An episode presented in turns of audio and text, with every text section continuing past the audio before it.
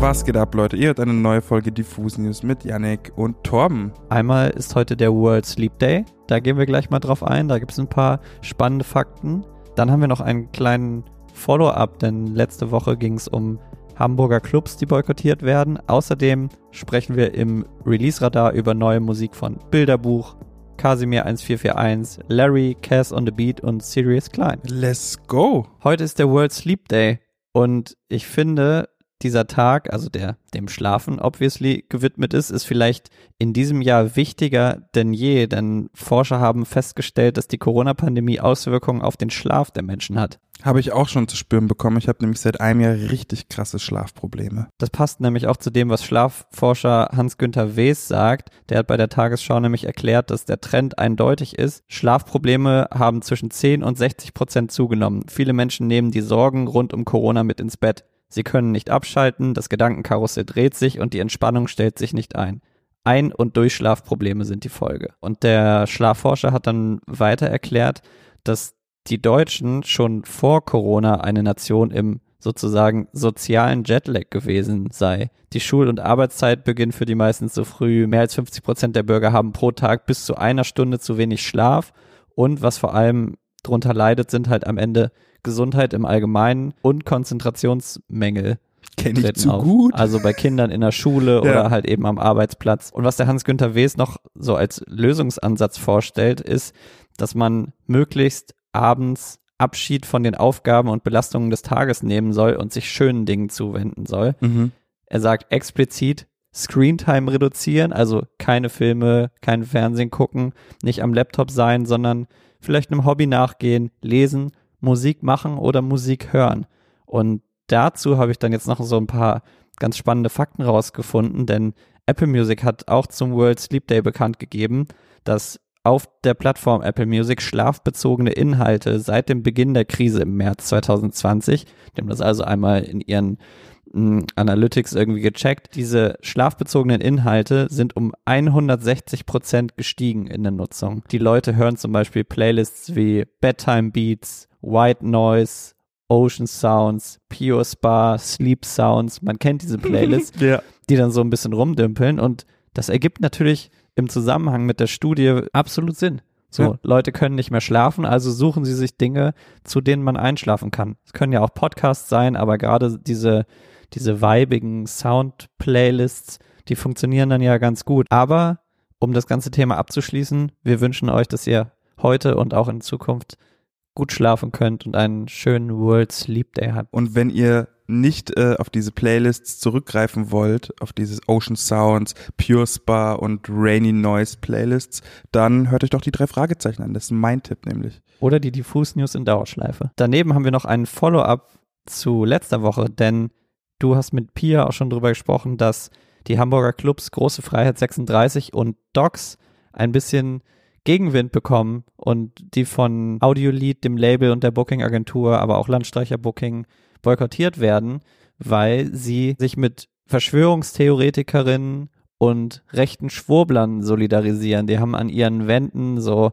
sehr verstörende Plakate aufgehängt, die mit Alternative Fakten oder alternativen Wissenschaftlern oder wissenschaftlichen Stimmen quasi eine Plattform bieten und das ist halt schwierig. Ganz da gibt's ein genau. kleines Follow-up dazu, hast du komplett recht. Es gab nämlich einige Konzertveranstalter aus Hamburg, die sich gegen das ganze Thema ausgesprochen haben und einen offenen Brief veröffentlicht haben. Ich lese einfach mal nur das Intro vor, weil es ein bisschen länger. Ich will jetzt nicht zu ausufern hier, aber ich glaube, das gibt schon mal einen guten Vorgeschmack auf das, was im Rest des Briefes folgt. Mit großer und wachsender Enttäuschung haben wir in den vergangenen Monaten beobachten müssen, dass ihr zunehmend gefährlichem und demokratiefeindlichem Gedankengut ein Forum bietet. Spätestens mit indirekten Aufrufen zur Gewalt und dem Verweis auf rechtspopulistische und verschwörerische Medien also Medien auch in Anführungsstrichen geschrieben, hat unsere Geduld ihr Ende gefunden. sie führen das dann ja auch noch so ein bisschen aus und sagen, dass sie extra Falschinformationen streuen und vor allen Dingen nicht nur die Spielstätten, also die große Freiheit und das Docs selbst instrumentalisieren, sondern auch die KünstlerInnen, die dort aufgetreten wären. Und das sind natürlich eben diese KünstlerInnen, die bei den ganzen Agenturen unter Vertrag stehen, Mhm. für die sich die Agenturen um Konzerte und Tourneen halt kümmern. Und genau, deswegen haben zum Beispiel FKP Scorpio oder Carsten Janke, aber auch das Reeperbahn Festival oder Bubak, deswegen haben die alle gesagt, so, wir möchten nicht mehr mit euch zusammenarbeiten und wir distanzieren uns davon. Was ich aber gut finde, ganz am Ende sagen sie auch, da wir aber im Gegensatz zu euch nicht der Meinung sind, dass es in diesem Land keine Meinungsfreiheit gibt, möchten wir euch zumindest die Gelegenheit geben, zu dieser Sache Stellung zu beziehen. Wie kam es zu diesen Vorgängen und kann es eurer Ansicht nach eine Lösung geben, die mehr als ein Lippenbekenntnis ist? Finde ich zum Beispiel ist, obwohl der Brief sehr harsh und sehr hart geschrieben ist, ist es trotzdem so, ein, so eine Art Diskursversuch. Und das finde ich sehr wichtig, gerade in dieser Zeit, in dieser Cancel Culture Zeit. Mal schauen, ob das passiert und wie sich das weiterentwickelt. Wir haben auf jeden Fall ein Auge drauf und wollen aber jetzt, glaube ich, langsam in die Musik reinstarten. Genau, wir haben den Release-Radar wie jeden Freitag vorbereitet und die beste neue Musik findet ihr in unserer Playlist. Wir verlinken die mal in den Show Notes. Da ist immer eine Menge neuer Musik jeden Freitag drin. Und ich habe einen Song mitgebracht von Bilderbuch, denn Bilderbuch sind mit neuer Musik zurück. Fast auf den Tag genau vor zwei Jahren haben sie ihr letztes Album Vernissage My Heart veröffentlicht. Jetzt hieß es bei der Band so ein bisschen alles auf Anfang und neue Zeiten verlangen einen neuen Sound. Das war so ein bisschen das Mantra. Mhm. Die Österreicher haben dann nicht nur einen Song jetzt gleich veröffentlicht, sondern zwei. Einmal Nawel Wapi und Daydrinking. Nochmal den ersten bitte. Nawel Wapi. Was bedeutet das bitte? Das erzähle ich dir gleich, aber ich will noch kurz vielleicht so ein bisschen was zum Kontext erzählen, weil ich finde, Bilderbuch hat nämlich mit den letzten beiden Alben, die haben ja in relativ kurzer Zeit das Album Mea Culpa und dann Vernissage My Heart veröffentlicht. Sowas wie eine Findungsphase, würde ich sagen. Die haben sich selbst und ihren Sound so ein bisschen gesucht und vielleicht auch nicht so ganz gefunden mit den Alben. Jetzt mit Now Will Wappy, finde ich, ist ein sehr, sehr guter Song erschienen.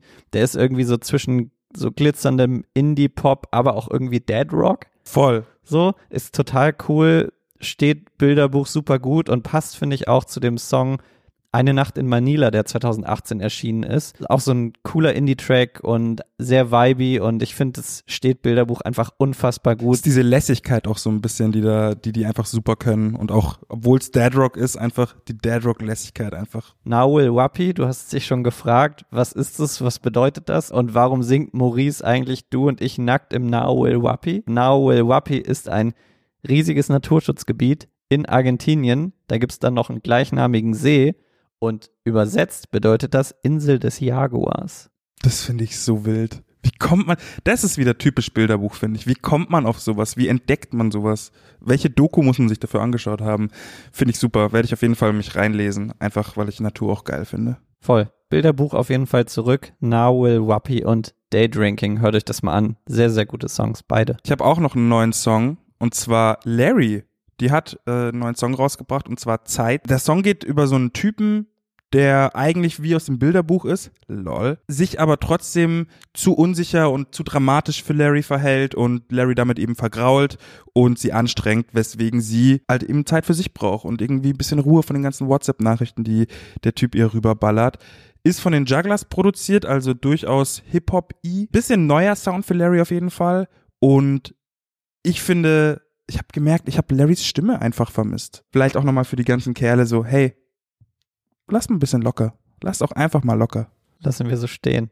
Was mir aufgefallen ist in den letzten Wochen und Monaten, ist so ein kleiner Trend, der sich vor allem im Deutschrap abzeichnet. Und zwar denke ich, dass sich sehr viele Musikerinnen und Musiker immer mehr in Gitarrensounds im Deutschrap verlieben. Vor Ja. allem so verzerrte Gitarrensounds. Wir hatten es vor zwei Wochen, glaube ich, mit Rin und seinem Song Mehr. Das ist ja totaler Grunge-Track gewesen. Den hat er diese Woche auch zusammen mit den Giant Rooks bei Late Night Berlin performt. So, also schon absurde Kombination. So, und jetzt legt Casimir 1441 nochmal einen drauf und veröffentlicht heute Wein für mich. Casimir hat ja letztens mit Bad Moms J und dem Song Ohne dich so einen Riesenhit gelandet. Die waren ja mehrere Wochen auf Platz 1 der deutschen Charts.